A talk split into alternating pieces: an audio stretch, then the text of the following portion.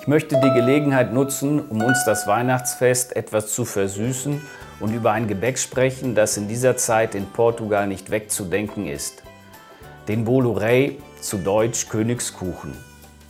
Ein Kuchen, den ihr hier vor euch seht, in Form einer Krone, der die Weihnachtszeit einläutet und dessen Tradition auf das Mittelalter zurückgeht.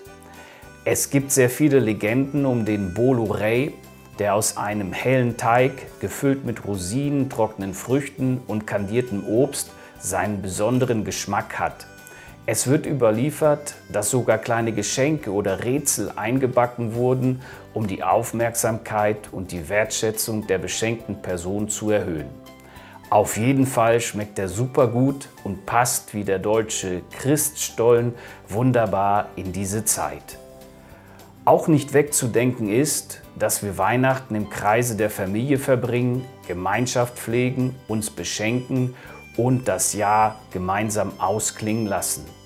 In unserem Sprachgebrauch bezeichnet man mit Weihnachten die geweihte Nacht, in der der Retter dieser Welt, Jesus Christus, auf die Erde kam. In Portugal wird das Wort Natal benutzt, was nicht nur die Bezeichnung für das Weihnachtsfest ist, sondern auch für den Geburtsort oder das Geburtsland einer Person. Die beiden Bedeutungen Geburt und geweihte Nacht drückt der biblische Prophet Jesaja im folgenden Satz aus. Denn ein Kind ist uns geboren, ein künftiger König ist uns geschenkt und das sind seine Ehrennamen. Unsichtbarer Herrscher, mächtiger Held, ewiger Vater, Friedefürst, seine Macht wird weit reichen und sein Frieden hört nicht auf. Und da sind wir auch wieder beim Königskuchen, dem Bolurei, eine Tradition, die es in sich hat.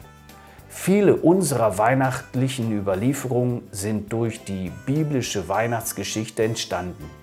Es lohnt sich, einmal danach zu forschen und Weihnachten in seiner ursprünglichen Bedeutung wieder neu zu erkennen. Der König kommt aus dem Himmel. Er wird geboren in der heiligen Nacht. Er bringt Frieden und Rettung. Das ist über 2000 Jahre her, aber bis heute aktuell. Weihnachten ist eine persönliche Angelegenheit und um seine wahre Bedeutung zu erfassen, muss es mit dem Herzen wahrgenommen werden. Denn wie beim Bolurei kommt es auf den Inhalt an. Die schönsten Dinge des Lebens sieht man eben mit dem Herzen. Gott hat einst gesagt, Licht strahle auf aus der Dunkelheit.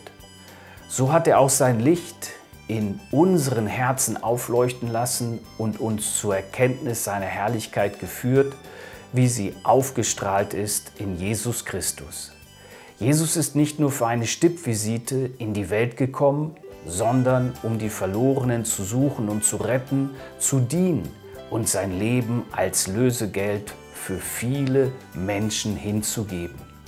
Weihnachten ist neben dem Festen, den Geschenken und Zusammenkünften vor allem eine Zeit der Hoffnung. Eine Zeit, in der das Vertrauen auf bessere Tage durch die christliche Botschaft zur Realität wird. Am ersten Weihnachtsfest verstanden nur wenige Menschen wirklich, wer Jesus war. Viele hörten die Ankündigung der Hirten und waren erstaunt, erkannten aber das Baby in der Krippe nicht als den Sohn Gottes. Im Jahr 1897 sah ein Reporter drei Mädchen in ein Schaufenster voller Spielzeug schauen. Eine von ihnen war blind, er konnte hören, wie die anderen beiden ihrer Freundin die Spielsachen beschrieben. Er hätte nie gedacht, wie schwierig es ist, jemandem ohne Sehvermögen die Erscheinung der Dinge zu erklären. So wie das blinde Mädchen die Spielsachen nicht sehen konnte, kann ein verlorener Mensch Christus nicht in all seiner Herrlichkeit sehen. Heute gibt es Massen, die sich der wahren Identität Jesu nicht bewusst sind und vielleicht gehörst auch du dazu. Wenn du das Gefühl hast, wie das blinde Mädchen zu sein, bitte Gott, dir deine Augen zu öffnen. Glaube, dass der Herr der Herrlichkeit für deine Sünden gestorben ist und vertrau ihm, dass alles gut wird und du wirst ihn erkennen, wie er wirklich ist.